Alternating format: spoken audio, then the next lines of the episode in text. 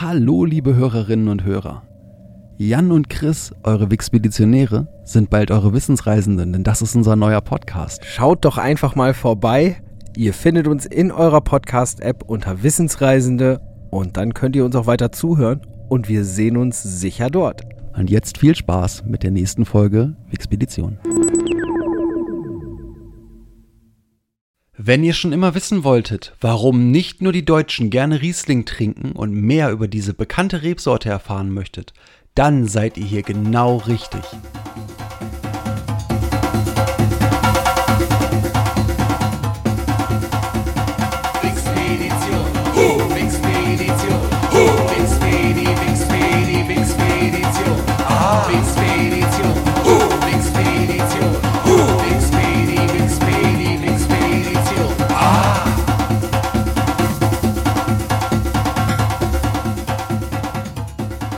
Willkommen beim Podcast, der euch auf eine interessante Reise durch das Wissen der Menschheit einlädt. Es geht wieder weiter. Hier sind für euch wie immer die Wixpeditionäre Jan und an der anderen Stelle der Leitung, fast mir gegenüber, sitzt der Chris Hallo da draußen. und zu unserem heutigen Thema haben wir uns auch mal wieder einen Experten eingeladen und zwar ist das der Tim. Hallo. Beim letzten Mal haben wir euch einiges über das Kavernenkraftwerk und die wunderschönen kleinen Laufvögel Kiwis erzählt. Von dort aus ist der Chris über die Links Australien und Weinbau in Australien zu seinem heutigen Thema gekommen. Und los geht's. Mein heutiges Thema ist eine Pflanze, die laut Wikipedia zu den hochwertigsten und kulturprägenden Gewächsen gezählt wird. Es ist nicht nur eine Pflanze, sondern man kann daraus auch etwas ganz Besonderes machen, nämlich einen fantastischen Wein. Und wenn man den aufmacht und einen schenkt, klingt das ungefähr so. Danke. Heute geht es um den Riesling. Und ihr habt gerade schon in dem kleinen Audioclip eine neue Stimme gehört, denn auch heute haben wir wieder die Freude, einen Experten mit dabei zu haben und den lassen wir jetzt erstmal sich ganz einfach selbst vorstellen. Mein Name ist Tim Riemann. Ich bin Weinhändler von Beruf hier aus Osnabrück. Und ähm, jetzt in zweiter Generation. Und ähm, ich habe mein Hobby zum Beruf gemacht. Aber das äh, Hobby habe ich so ein bisschen exzessiver betrieben. äh, ich habe äh, Weinbau studiert in Geisenheim. Hab, ähm, ähm, nach dem Abitur bin ich ähm, einfach runtergegangen in die, in die Pfalz zu Birkel Wolf und habe dort äh, gedacht, mal gucken, ob mir nicht nur das Wein trinken Spaß macht, sondern auch die Arbeit mit Wein, weil das ist halt schon auch äh, eine Landwirtschaft und das ist körperlich auch anstrengend und Wein trinken macht Spaß und das, äh, ich habe festgestellt, dass das Wein, das Arbeiten mit Wein auch äh, sehr, mir sehr viel Freude bereitet hat. Ich habe dann äh, während der Zeit ähm, ja, erfahren, dass man sogar Weinbau studieren kann. Das kennt man hier in Norddeutschland eigentlich gar nicht.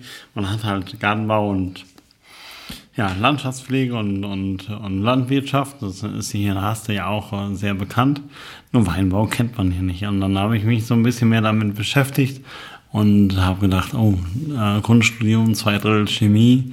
Mein äh, Chemielehrer aus der Oberstufe hatte mir in der 11. Klasse fünf, fünf Punkte gegeben und ich war, hab's abgewählt und dachte, nie wieder Chemie und dachte, nie wieder. Und dann habe ich ähm, dann doch erfahren, dass äh, ähm, halt Chemie ein sehr wichtiges, äh, ein sehr, ein sehr wichtiger Bereich ähm, dieses Studiums ist, zumindest im Grundstudium und äh, hatte mich dann erst so ein bisschen davor gescheut und habe dann versucht, einen anderen Weg zu gehen und ähm, bin aber trotzdem dann in Geisam hängen geblieben und jetzt ähm, habe ich dann halt Weinbau studiert. Ich bin Enologe von Haus aus.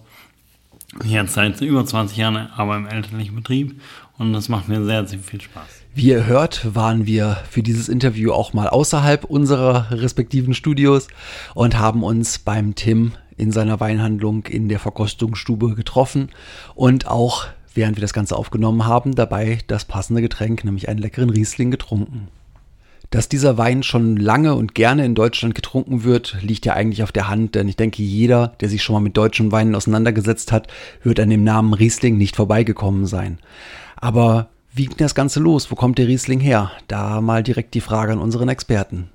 Also Riesling ist eine geklonte Rebsorte, die äh, aus der Traminer Stammt, die äh, eventuell auch von den Römern schon neben dem Elbling von den Römern schon mit nach Deutschland äh, gebracht worden ist. Äh, das heißt, dort in Deutschland wurde sie dann aber halt nicht der Riesling, sondern der Traminer.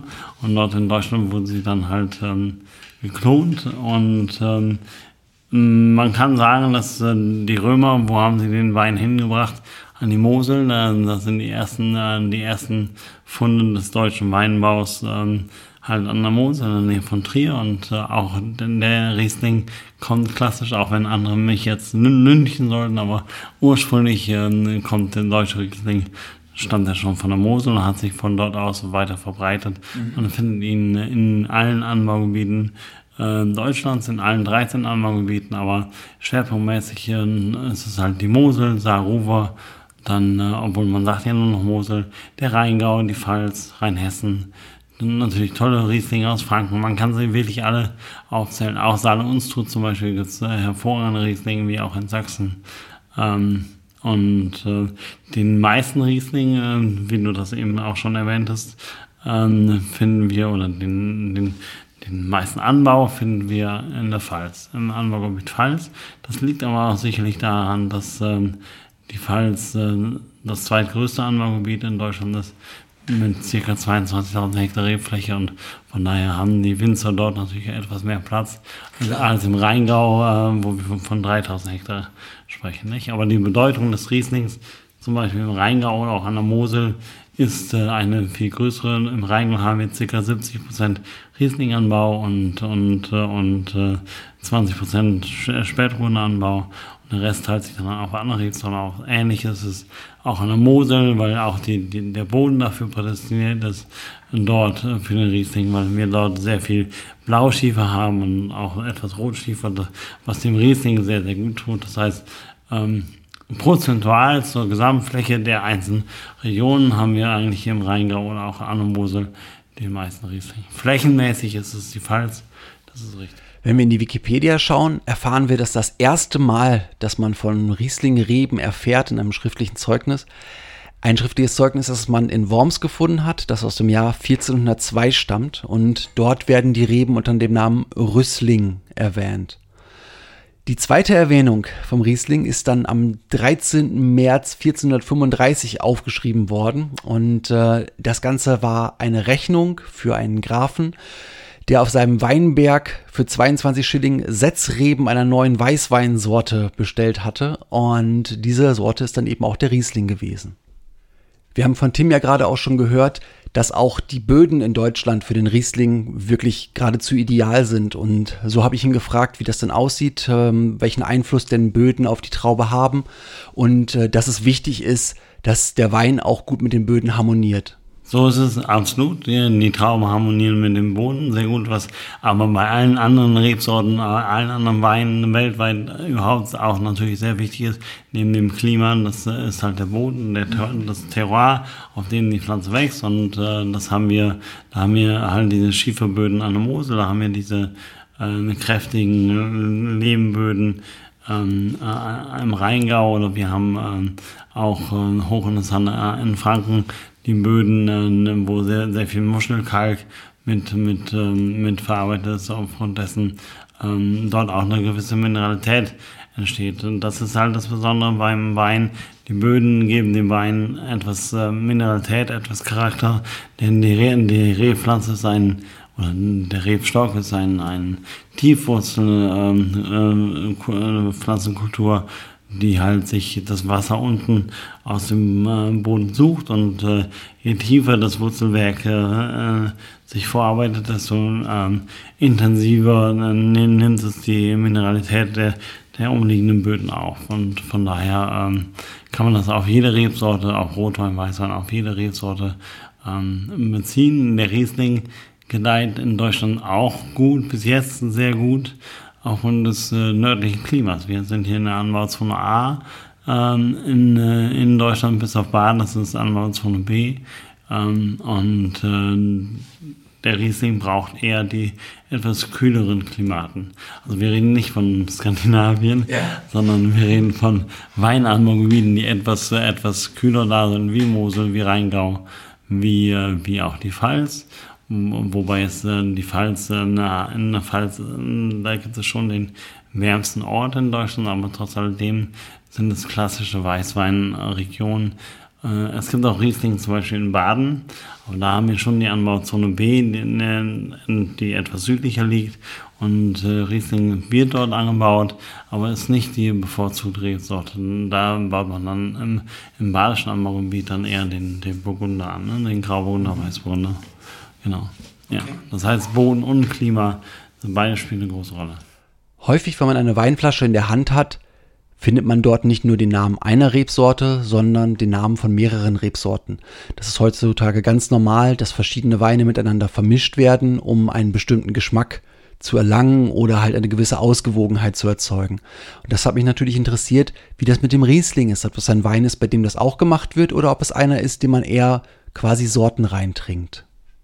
Ja, das ist ganz spannend. Ähm, die, äh, auch historisch gesehen, ähm, ich habe mich letztens mit einem ähm, alten Lieferanten und auch ähm, Freund aus dem Rheingau unterhalten, äh, dem Herrn Daniel, ähm, oder Frau Daniel jetzt, Dani, ähm, und zwar sagte Dani, dass ähm, wir hier in Deutschland eigentlich immer darauf bedacht sind, Rebsorten reine Weine zu trinken. Das heißt, ähm, einen Riesling, klassischen Grauburgunder, klassischen Merlot, klassischen Spätburgunder und gar nicht so erpicht sind äh, auf diese Cuvées. Cuvées bedeutet, äh, wenn man zwei oder mehr Rebsorten zusammenmischt und das als einen Wein dann ähm, ausbaut. Das ist eigentlich ähm, vom, von der Denk her in Deutschland untypisch. Man, man äh, kennt es aus dem Rotweinbereich, auch in Deutschland, die Bordeaux und Ja. Andere bekannte Regionen, die, die klassisch im Rotweinbereich ähm, zwei oder drei Rebsorten miteinander verschneiden.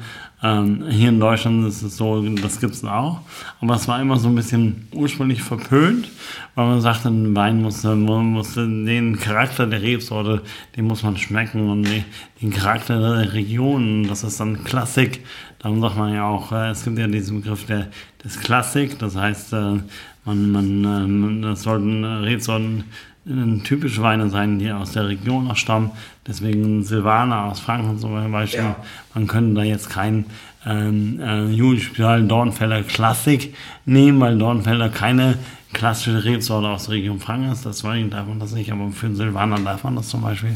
Und ähm, so hat sich das aufgebaut und manifestiert. In Deutschland trinken wir rebsortenreine Weine, die ganz klar sind, aber EU-rechtlich man bis zu 15 Prozent einer anderen Rebsorte hinzuverschneiden kann. Das heißt, wenn du jetzt hier in dem Riesling, den wir jetzt hier haben, äh, 85% Riesling drin wäre und 15% Traminer, dann könnte man ihn trotzdem noch als, äh, als äh, Riesling vermarkten, ohne die zweite Rebsorte zu nennen. Das ist aber trotzdem, das ist aber ein Weil, reiner Riesling. In ja. dem Fall ist das ein reiner Riesling. Worauf ich hinaus will, ist, dass das äh, Küvettieren de- des, äh, des, gerade des Rieslings früher im 19. Jahrhundert ganz typisch war, weil der Riesling früher, noch vor, bis vor 15 Jahren, ähm, natürlich wesentlich ähm, äh, säurehaltiger war, wesentlich länger brauchte, bis man ihn überhaupt äh, trinken konnte. Das heißt, wenn, wenn ihr Mosel-Rieslinge hattet aus dem, aus Anfang der 90er, Ende der 80er Jahre, dann und der wurde gelesen, wurde frisch ausgebaut, dann war der oftmals die ersten drei, vier Jahre gar nicht äh, so zu genießen, weil, er- weil er so kräftig war in der Säure, dann, dass er wirklich erstmal seine Zeit braucht, um sich ein bisschen zu, zu, zu beruhigen, ein bisschen, ein bisschen die Säure abzubauen, damit man ihn auch gut genießen kann. Um diesen Effekt aber ähm, nicht jedes Jahr zu haben, weil letztendlich will man ja auch Geld mit, äh, mit dem Wein verkaufen, den man anbaut und den Wein auch äh, früher dann auch verkaufen, hat man oftmals ähm, halt dem Riesling, gerade der Rebsorte Riesling, eine andere Rebsorte hinzugeben. Äh, roter Traminer oder Traminer. Andere Reben im Rheingau passt auf den Traminer. Man hat oftmals 10% Traminer gegeben und vielleicht 5% noch von anderen Rebsorten und, und den Rest Riesling. Also es war historisch gesehen oftmals kein äh, reiner Riesling, sondern oftmals, ich wiederhole mich, ähm, leicht quintierte Riesling, um ähm, sie etwas, etwas, ja, gängiger zu machen, trinkfähiger zu machen, gerade in den jungen Jahren. das hatte mir äh, die Dani Daniel schon ähm, vor, vor einiger Zeit mal erzählt. Das war hochspannend, das habe ich so auch nicht gewusst. Und von daher möchte ich euch das auch nicht äh, dem nicht vorenthalten. Kann man das irgendwie erkennen? Also Nein. gibt es irgendwie ein Gesetz, dass man das auf die Flasche schreiben Nein. muss? Oder wenn auf der Flasche Riesling steht, dann muss man einfach wissen, da kann bis zu 15% einer Und so ist es. So ist es, aber das ist nicht nur in Deutschland so, sondern das ist ein europaweites äh, Gesetz. Ähm, äh, so, das heißt, man kann bis zu 15 Prozent einer anderen Rebsorte hinzuverschneiden. Äh, es sei denn, man, man hat mehr als 15 Prozent, dann hat man die Möglichkeit, entweder beide Rebsorten draufzuschreiben oder man sagt einfach nur äh, Grüll, Weißwein, äh, Cuvée, trocken. Ja, aber nur, ja, oftmals gibt es auch diese Geschichten, ähm, Weißbrunner Chardonnay, das haben Sie oftmals vielleicht gelesen, schon mal oder auch getrunken. Äh, oftmals verschneidet man dann die beiden Rebsorten 50% Chardonnay, 50% Weißbrunner. Dann werden die Rebsorten auch für sich einzeln auch aufs Etikett äh, gedruckt, weil es dann auch schick ist. Mittlerweile, mittlerweile ist es schick, auch ein Weißer im Cuvée zu trinken. Ist auch modern. Ähm, und, äh, aber wenn man halt 85% einer Rebsorte drin hat, dann muss die andere Rebsorte nicht erwähnt werden, sondern das ist richtig, kann nur der, der ähm, Riesling ähm, genannt werden. Wir sind ja beim Thema Riesling. Das ist natürlich richtig. Wir sind immer noch beim Thema Riesling. Jetzt hatten wir gerade gehört, dass der Riesling früher einen anderen Geschmack hatte als heute und das hat mich natürlich sofort interessiert. Da bin ich direkt dran hängen geblieben. Warum schmeckt Riesling heute anders als früher? Wie kommt das zustande? Warum war der früher saurer? Ist das jetzt eine Sache, die nur am Wetter liegt? Was ist da passiert? Es sind mehrere Faktoren. Das sind, äh, du hast die Möglichkeit, in der Rebenzüchtung andere Klone zu verwenden. Man, man geht sogar so weit, äh, dass man, äh, dass man mittlerweile im Rheingau mit Geisenheim zusammen mit der Hochschule Geisenheim und Schloss Vollrats, die haben eine Versuchsanlage mit, mit äh, Rieslingen. Man hat Rieslinge aus der, aller Welt gemacht. Man kreuzt sie gerade und versucht den, den Klimawandel zu begegnen, weil ich eben sagte, Riesling ist ja eine Rebsorte, die diese Wärme nicht so sehr verträgt. Das ist ein Riesenproblem. Wir entwickeln uns hier in Deutschland eher zu einem Rotweinanbaugebiet, wenn es so weitergeht. Aber damit der Riesling, der für Deutschland steht, in Österreich auch und Schweiz und Elsass auch, auch äh, in Zukunft auch äh, wohl schmeckt und gut zu kaufen ist, äh, gibt es halt Versuche mit der Hochschule Geisenheim, Weimarer Hochschule Geisenheim und Schloss Vollrad zusammen, dort äh, Klone zu entwickeln, die dieser äh, Hitze und dieser, dieser Sonneneinstrahlung ähm, besser, ähm, besser entsprechen. Das äh, ist, äh, das ist äh, in dem Bereich, aber in, in, im Säurebereich ist es ähnlich. Man hat dann erkannt, okay, diese, diese kräftigen Rieslinge, wir können nicht drei, vier, fünf Jahre warten, bis wir unsere Rieslinge aus dem Keller verkaufen. Das geht nicht. Wir müssen den Riesling schneller verkaufen und quittieren ist, ist eine Möglichkeit, aber das ist nicht alle Heilmittel, sondern man, man äh, kann durchaus sowohl, wie gesagt, den Rebenzüchtern darauf achten, dass man Klone die, die, die, die, die Säure etwas, etwas ähm, ähm, harmonischer darstellen lassen. Auf der anderen Seite hat man aber auch äh, kellertechnisch ähm, Möglichkeiten, ähm, dort, ähm, dort etwas säureärmer äh, die Weine auszubauen und etwas, etwas gefälliger auszubauen. Ja, ja. Wie wir also hören, wird am Wein intensiv gearbeitet. Also es ist wirklich ein Ding, dass man mit wissenschaftlichen Methoden versucht, den Wein dem Geschmack des Kunden letztendlich anzupassen. Und das ist aber auch nichts, wo man sagen muss, wow, das ist jetzt ganz neue Biotechnologie und da wird fürchterlich was Böses gemacht, sondern es ist im Grunde eine Auslese, wie sie in der Landwirtschaft schon immer gemacht wird. Du nimmst dir die Pflanzen, deren Eigenschaften dir am besten gefallen und züchtest mit denen weiter. Und ganz ähnlich ist es dann beim Wein auch. Und letztendlich ist es auch gut so, dass man heutzutage so viel über die verschiedenen Weine weiß, denn gerade die klimatischen Veränderungen sind ja auch eine echte Bedrohung dafür. Und somit ist es eigentlich ganz gut, dass die Forschung beim Wein existent ist und uns auch für die Zukunft noch guten Wein weiterhin garantieren kann. Mit Tim verbindet uns mittlerweile schon eine jahrelange gewachsene Freundschaft. Ähm, Letztendlich ging es damit los, dass wir doch sehr regelmäßig bei ihm Weinproben gemacht haben und sehr, sehr viel über die verschiedenen Weine aus aller Welt erfahren haben. Und ein kleines Detail, das wir über die Jahre auch gelernt haben und wo er uns immer wieder darauf hingewiesen hat, ist, dass Tim den Riesling wirklich sehr schätzt und ihn zu seinen Lieblingsweinen zählt. Und da lag es natürlich nahe, ihn zu fragen, warum das so ist. Äh, Riesling ist, äh, was macht es für mich besonders? Äh, natürlich habe ich äh, sieben Jahre lang im, im, im Rheingau gelebt und, und äh, da, da wird man automatisch äh, Riesling Wein affin. Das heißt, Riesling ist äh, als weiße Rebsorte, als Weißwein für mich eine der, der vielschichtigsten Rebsorten, der, der facettenreichsten Rebsorten. Man sagt äh, weltweit, dass äh, der Chardonnay und der Riesling die beiden edelsten weißen Rebsorten der Welt sind. Es gibt wunderbare Chardonnays, wie auch äh, wunderbare andere Rebsorten.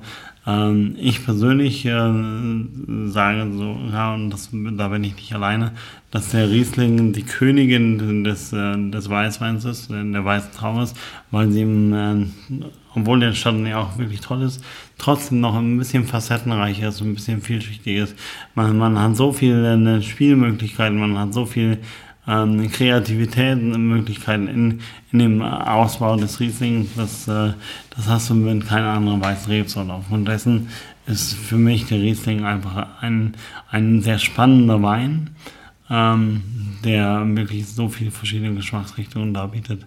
Und nochmals, äh, da, wenn man sieben Jahre lang in einem typischen Riesling-Anbaugebiet lebt, wie ich im Rheingau, äh, dann ähm, dann saugst du das nicht mit der Muttermilch aus, dafür war ich zu, zu alt schon, aber, aber äh, dann, dann, dann kommst du um Riesling gar nicht rum. Du, du lernst ihn lieben, das ist so. Weintechnische Indoktrination. Ja, so ungefähr. Ja, genau.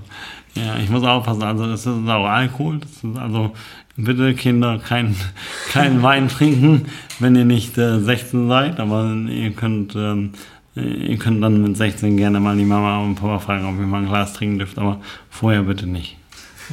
Sehr guter Verbraucherhinweis. Dass der Riesling nicht nur bei Tim beliebt ist, das war mir schon klar. Aber ich habe mir dann auch Gedanken dazu gemacht, wie sieht das denn sonst so auf der Welt aus? Wir kennen den Riesling alle, der ist hier im Endeffekt in jedem Supermarkt zu haben. Aber wie ist es in anderen Ländern? Wird der Riesling auch exportiert? Ja, sehr stark und, und das ist übrigens ein sehr spannendes Thema. Ihr habt sicherlich äh, auch äh, mitbekommen, dass auch eine andere Rebsorte hier in Deutschland sehr starke, eine sehr starke Bedeutung hat, und zwar der Graubrunner. Ähm, hat so ein bisschen den italienischen Graubrunner, den Pinot Grigio abgelöst. Beim Riesling war es ähm, von acht Jahren ähnlich. Ähm, Riesling hat hier eine große Renaissance erfahren.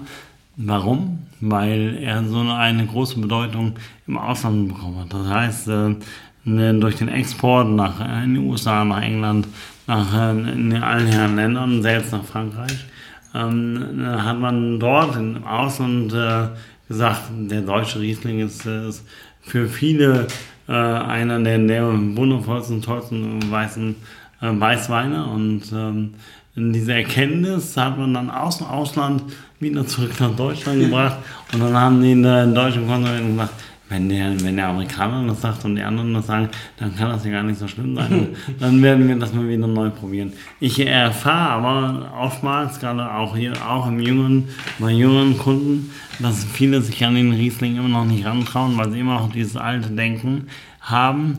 Riesling hat viel Säure und Säure kann ich nicht vertragen.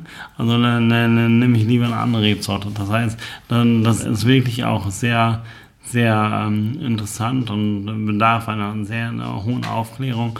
Und am besten ist, wenn man es halt probiert. Also ich kann jedem nur empfehlen, den Riesling heute einfach mal zu probieren und eine Chance zu geben, weil es gibt für mich keine bessere weiße Rebsorte äh, als, als den Riesling selbst. Ich bin gerade so verwundert, dass du das sagst, weil ich immer die Tatsache, dass, dass es doch eher etwas säuerlicher ist, immer gedacht habe, hm, das macht den Wein so, so zugänglich, weil das so, ich sag mal, ein bisschen säuerlich spritzig, das ich dachte, das wäre so, so das, wo man vielleicht eher Leute mit kriegen kann. Jetzt, dass du sagst, so nein, wegen der Säure ist er eher etwas, wo sich Leute vor, von zurückhalten, das hätte ich nicht gedacht. Ja, wobei Säure ist gefährlich, weil äh, es ist ja, äh, ich sage Ihnen, es hat, der Riesling hat die, die äh, im Verhältnis zu anderen Rebsorten zwar die meiste Fruchtsäure, aber längst nicht mehr so viel wie noch vor 10, 15 Jahren. Das heißt, du kannst einen Riesling heutzutage nicht mit einem Riesling von vor 10, 15, erst recht nicht vor 30 Jahren, 40 Jahren vergleichen, weil er längst nicht mehr dieses, diese, diese, diesen,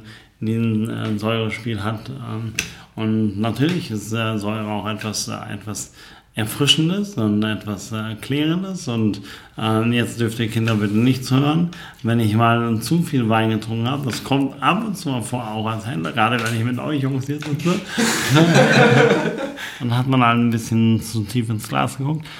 Oftmals ähm, trinke ich dann zum Schluss immer noch ein Glas Riesling und dann, und ein halbes Glas Riesling und dann ein Riesling-Sekt, weil, weil das räumt auf. Ähm, räumt auf heißt, du bist zwar noch genauso betrunken wie vorher, aber der Riesling ähm, macht mich klar im Kopf. Das ist hochinteressant. Das heißt, äh, das heißt äh, ähm, wenn, wenn ich wirklich so ein bisschen, ja, frische Luft brauche, weil ich ein, Glas zu viel getrunken habe oder wie, wie das ist, wir kennen das alle. Ähm, der Riesling, äh, guck nicht so.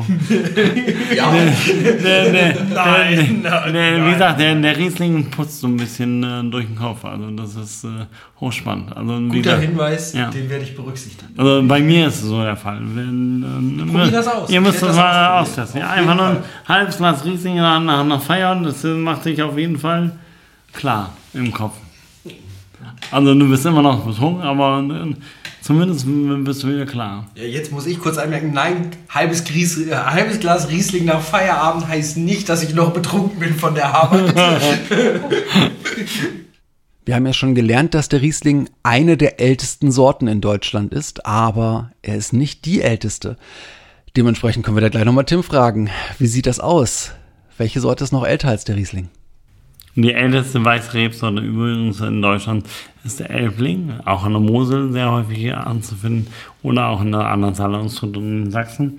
Und äh, Elbling ist ähm, die klassische Weißrebsorte, die Rebsortenreihen von den Römern nach, äh, na- nach Trier die Mosel gebracht worden ist. Wie weit geht das zurück, weißt du das? 2000 Jahre, also bis, bis, bis So, so ja, ja. alt ist diese Rebsorte. Ja, ja, Elbling. ja, ja, genau. Alte Rebsorte. Ja. Ja, und wie gesagt, wie, wie sagt es, die Römer haben auch äh, andere Rebsorten mit reingebracht und äh, haben äh, daraus wurde dann halt ähm, Riesling gekreuzt.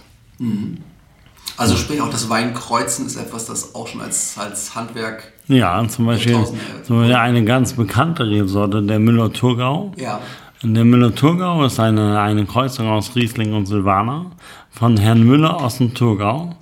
Darum heißt er Müller-Thurgau. Und darum sagen die Schweizer nämlich auch nicht Müller-Thurgau. Du findest in der Schweiz keinen Müller-Thurgau, der Müller-Thurgau heißt, weil der Herr Müller aus dem Thurgau der Schweiz kam, sondern hier in der Schweiz heißt ein Müller-Thurgau immer Riesling Silvaner. Das heißt, auf, je, auf jedem, auf je, auf jedem Und damit nicht genug. Nicht nur die Schweizer nennen ihren Müller-Thurgau anders, als wir das hier so tun. Wir machen das mittlerweile auch, und zwar aus Marketinggründen. Das können wir gleich nochmal auf den Tim hören. Ja, der Begriff Rivana haben Sie vielleicht auch schon das eine oder andere Mal gelesen. Rivana ist nichts anderes als Müller-Thurgau. Müller-Thurgau ist so ein bisschen altbacken, Rivana ist ein bisschen moderner, deswegen lässt sich der Wein unter dem Namen Rivana besser verkaufen. Also das Kreuzen von Rebsorten ist, ist, äh, ist schon immer, schon So immer, alt wie der Wein ja, wahrscheinlich. sozusagen, ja. Über die Frage, wie Weinreben eigentlich vermehrt werden, sind wir dann über die Klone zum Pfropfen gekommen. Das kennt man ja auch generell aus dem Obstanbau. Aber warum das beim Wein gemacht wird, den Grund kannte ich so noch nicht, denn äh, dabei haben wir erfahren, dass um ein Haar schon mal der komplette Weinbau in Deutschland zu Ende gegangen wäre. Wir hatten, äh, wir hatten in, in 18, 19. Jahrhundert, 19. Jahrhundert die, die Reblaus. Die Reblaus hat den ganzen europäischen äh, klassischen Weinbau ähm, ähm, fast vernichtet. Okay. Und man hat dort aus, aus den USA, aus Amerika, die, die, äh, die sogenannten Unterlagsreben, äh, das sagt man heute Unterlagsreben, Rebsorten, Rebstöcke importiert, die Reblaus resistent waren. Okay. Und dann hat man, dann hat man letztendlich äh, mit diesen ähm, Unterlagen, so nennen wir das, äh, weil man, äh, weil man äh, diese Unterlagen dann mit der Edelsorte Chardonnay, Riesling, wie auch immer, verfrocht. Und die Reblaus kann halt das Wurzelwerk der Unterlagen, die aus den USA stammt, nicht äh, angreifen. Und aufgrund dessen äh, hat im Grunde genommen Amerika uns Europäer den Weinbau gerettet im, im 19. Jahrhundert. Ohne die Amerikaner hätten wir heute in Europa keinen Weinbau mehr. Das hängt mit der Reblaus zusammen und den sogenannten Unterlagen. Das heißt, es wird so gemacht. So wird immer veredelt und man hat den, wie im Gartenbau auch, man, hat, man hat die Unterlagen, man verfrocht die, man, man hat eine kleine Wachshülle, man schneidet sie ein, man verfrocht sie, hat eine kleine Wachshülle, lässt sie anwachsen und äh, sät sie dann äh, oder pflanzt sie dann äh, im Alter von einem Jahr dann in den Weinberg. In der Regel von einem Jahr im Weinberg. Und dann braucht es noch weitere zwei Jahre, bis sie das erste Mal dann ähm, Trauben hatten, die zur Weinlese verwendet werden. Also geht es beim Wein ja eigentlich noch relativ schnell von der ursprünglichen Pflanze bis zum ersten Ertrag. Wenn man mal so überlegt, bei meinetwegen Oliven oder so, da dauert das viel länger. Aber gut, das ist natürlich auch ein Baum und kein Busch oder keine Ranke wie beim Wein. Aber spannende Frage ist dann ja auch, wie lange so eine Weinrebe letztendlich genutzt werden kann. Und da haben wir erfahren, dass so zwischen 10, 15 Jahren, dass da so der Bereich ist, wo der Ertrag dann langsam auch wieder abnimmt. Aber nicht jede Rebe hat dann ausgedient. Denn, aber es gibt auch Rebstöcke, auch hier noch, die 50, 60, 70 Jahre alt sind. Aber dann, je älter man wird, desto weniger Ertrag hat man, klar. Und je weniger Ertrag man hat, desto teurer wird das Ganze. Das heißt, wenn du dann halt, einen, einen, jetzt bleiben wir beim Riesling, wenn du dann einen Riesling hast von einem, äh, von einem 60 Jahre alten Rebe, ähm, und, und äh, der halt relativ wenig Ertrag hat, aber sehr viel Qualität, dann musst du halt auch schon 30, 35 Euro für die Flasche nehmen. Ja. Wenn du den Kunden hast, wenn du den Markt dafür hast, ist das gut. Wenn der, wenn der Winzer dafür keinen Markt hat, dann, dann, dann äh, musst du sich sagen, okay, nach 25 Jahren reiße ich halt meine Rebstöcke raus, um halt neu zu pflanzen. Weil Man, heutzutage ist es so, dass man gar nicht mal alles auf Malen brach liegen lässt, sondern man, man hat teilweise Parzellen, die man dann rausreißt und neu pflanzt, damit man nicht den ganzen Weinberg Ja. ähm, auf Mal dann roden muss. Man ha- muss nämlich auch die Fläche ein Jahr brach liegen lassen, damit der Boden sich auch dann ein bisschen erholen kann. Ja. Ja. Weil das ist eine intensive Bodennutzung und äh, von daher, ja. Auch wenn der Riesling viele Vorteile als Rebsorte hat, hat er natürlich auch Nachteile. Schauen wir erstmal auf die Vorteile. Der Riesling hat eine sehr gute Winterfrostwiderstandsfähigkeit. In Jahren, in denen das Holz sehr gut gereift ist, verträgt der Riesling Winterfröste von minus 20 oder sogar minus 25 Grad Celsius. Und durch den späten Austrieb ist die Rebe auch ziemlich gut davor gesichert, dass, äh, wenn der Frost nochmal sehr spät wieder einsetzt, sie dort Schäden nimmt. Außerdem ist es so, dass Riesling-Weine eine große Qualitätsspanne haben. Das heißt, man kann wirklich sehr teuren, sehr edlen Wein aus Riesling machen, man kann aber auch sehr einfachen Wein aus Riesling machen. Und die Sorte hat eine relativ geringe Trockenheitsempfindlichkeit. Das ist natürlich auch immer wichtiger heutzutage, wo das Klima sich verändert und wir auch einfach trockenere Sommer bekommen. Aber natürlich keine Vorteile, wo keine Nachteile sind. Der Riesling ist sehr, sehr anspruchsvoll in der Lage. Das ist ein Ding, da kann man, das kann man nicht irgendwo schönreden. Das ist einfach so, man muss wirklich gucken, dass das Gebiet zum Riesling passt. Dann ist die Sorte sehr spät reif. Sie ist aber auch anfällig für Krankheiten. Da gibt es zum einen die Stielfäule, auch die Beerenfäule. Dann ist die Hitzeempfindlichkeit da, auch Sonnenbrandschäden existieren.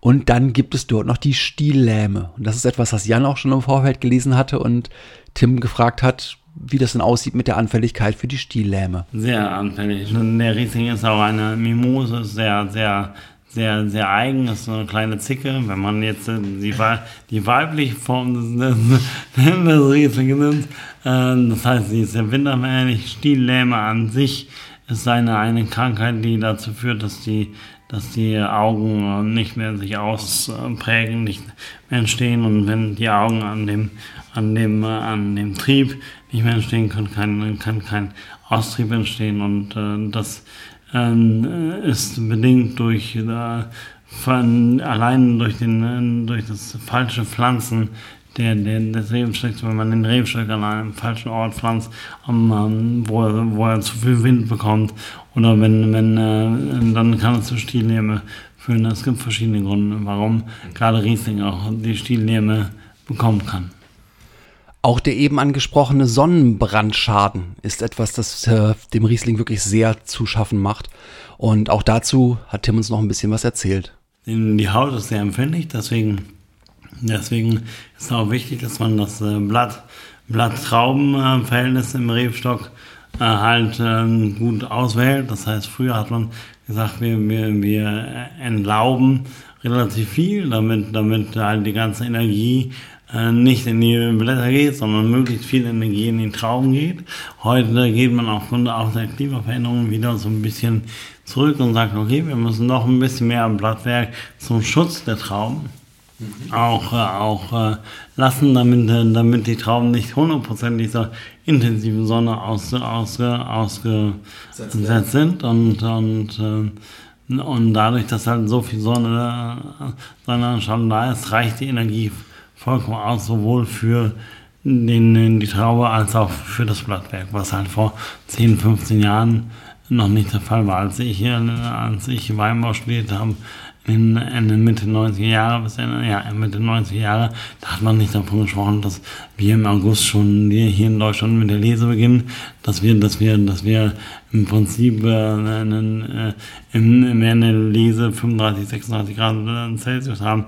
Das kannte man bis vor kurzem noch nicht. Ne? Und das wird halt von Jahr zu Jahr immer intensiver und aufgrund dessen hat sich auch die Art des, äh, des Weinanbaus die Arbeit des Winzers äh, dahingehend verändert, dass man immer mehr Rücksicht nehmen muss auf diese ähm, klimatische Veränderung. Auch übrigens was, was ähm, Unwetter angeht, Hagelschlag und so weiter und so fort. Das ist äh, ein großes Problem. Früher gab es äh, alle zehn Jahre mal einen Hagelschlag. Ne? Jetzt findet man das äh, parzellenweise. Das ist ja teilweise wirklich sehr regional bedingt, dass man teilweise nur einen halben Hektar hat oder zieht eine kleine Schneise und, und äh, rechts und links davon hat gar nichts und dann zieht es halt nur durch.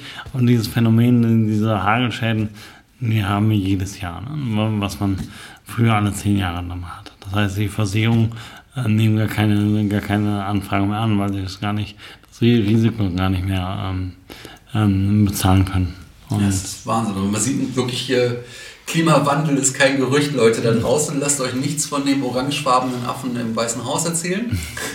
Wir haben da echt ein Problem, aber es ist auch spannend, wie sehr es möglich ist und wie wandlungsfähig die Weinpflanze ist, dass man sie in die Richtung bringen kann, eben sich selber auch zu schützen, dass man eben wieder mehr Blattwerk. Genau, ne, das Blattwerk schützt in, in, in, in klassisch die Traube vor dem Brand und man sieht es dann in die, in die Haut, bekommt da richtig schwarze Flecken auf der Haut und es ist auch sensorisch, geschmacklich dann, ähm, dann zu erkennen. Also das ist dann auch nicht so, das tut der Rebe auch nicht gut.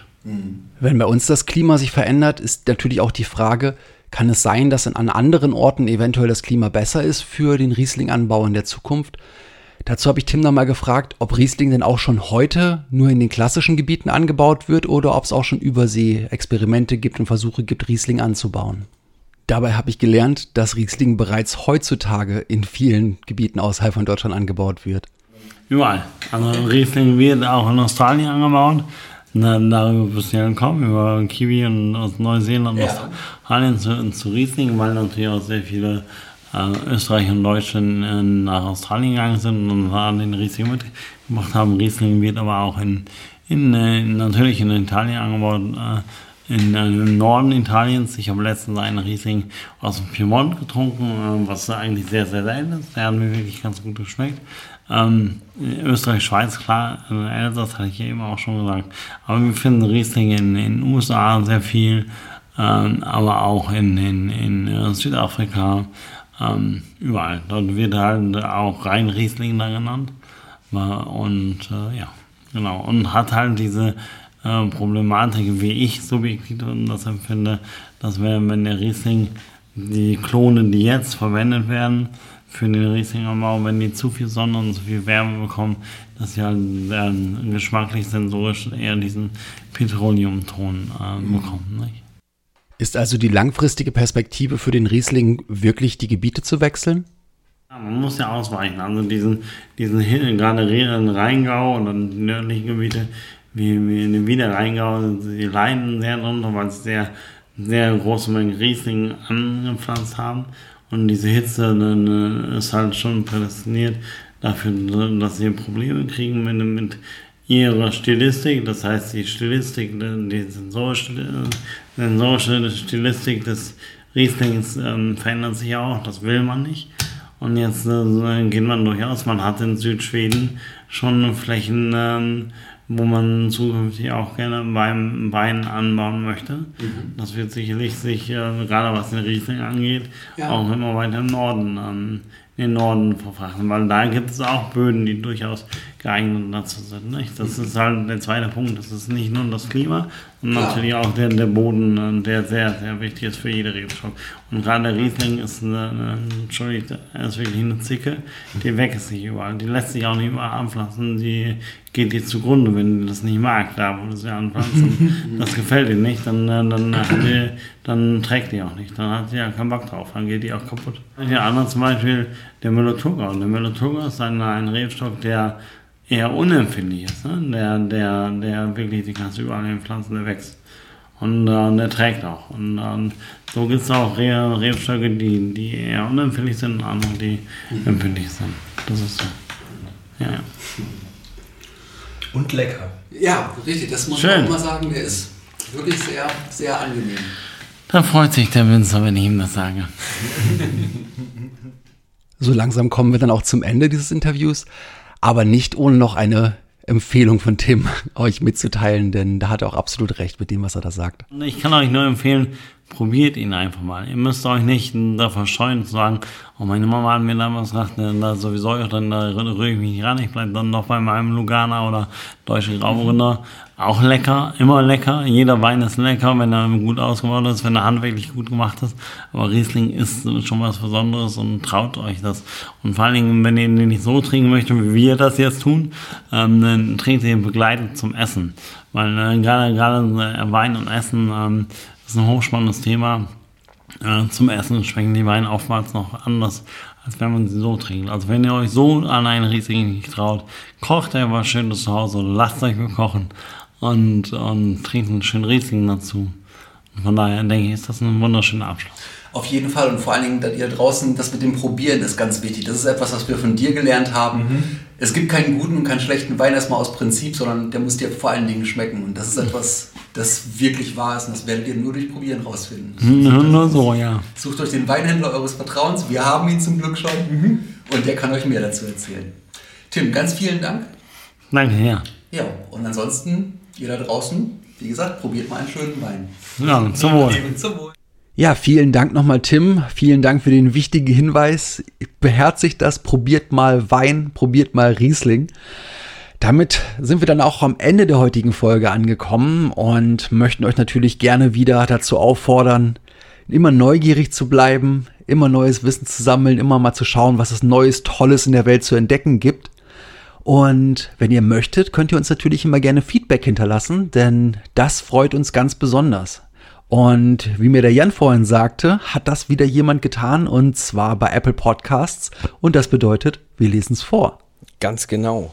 Wir haben nämlich wieder eine schöne, schöne Bemerkung oder schöne Bemerkung bekommen und zwar von Ed Vane. Fünf Sterne, liebe Wixpediteure, Lob und Dank für euren Podcast. Ich finde ihn kurzweilig und freue mich besonders über die wilden Anekdoten und Räuberpistolen, wie zuletzt mit dem Tagebuchfälscher.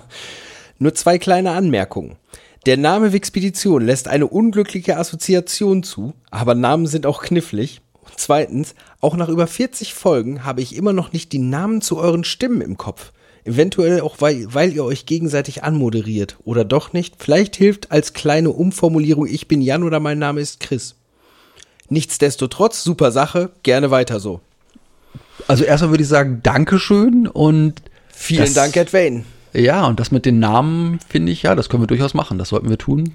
Sollten wir probieren, Ja. uns da mal etwas deutlicher auszudrücken, wer denn eigentlich wer ist. Richtig. Also Also, wissen wahrscheinlich bloß, wer in der Hauptstelle sitzt und wer in der Außenstelle sitzt, aber nicht, wenn wer überhaupt. wer ist. Ich glaube, das mit den Außenstellen und, und äh, Hauptstellen ist auch, da es bald gar nicht mehr so wichtig ist, gar nicht mehr so relevant. Wir sollten euch viel mehr darauf trimmen, wer hier wer ist, damit ihr auch wisst, welche Stimme gerade mit euch spricht. Ganz genau. Ich glaube, das Einzige, wo man sagen muss, tja, das ist halt leider so, das ist der Name des Podcasts, weil ja, du hast es schon genau richtig gesehen, Namen sind auch manchmal knifflig. Richtig. Und wenn du da komische Assoziationen hast, empfehlen wir die Reinigung des Gehirns mit Seife. Aber mit dem Namen musste klarkommen. Mit der anderen So Geschichte, wie gesagt, da sind wir gerne, gerne bereit, daran zu arbeiten. In diesem Sinne würde ich sagen, fangen wir damit jetzt schon mal ein wenig an und dementsprechend verabschiedet sich hier von euch der Jan, wünscht euch noch einen schönen Tag, Abend, Morgen, was auch immer. Habt viel Spaß und bleibt neugierig. Ganz genau. Und dasselbe wünscht euch die andere Stimme in diesem Podcast. Das ist nämlich der Chris. Und auch der sagt, bleibt schön neugierig. Bis zum nächsten Mal. Tschüss. Ciao!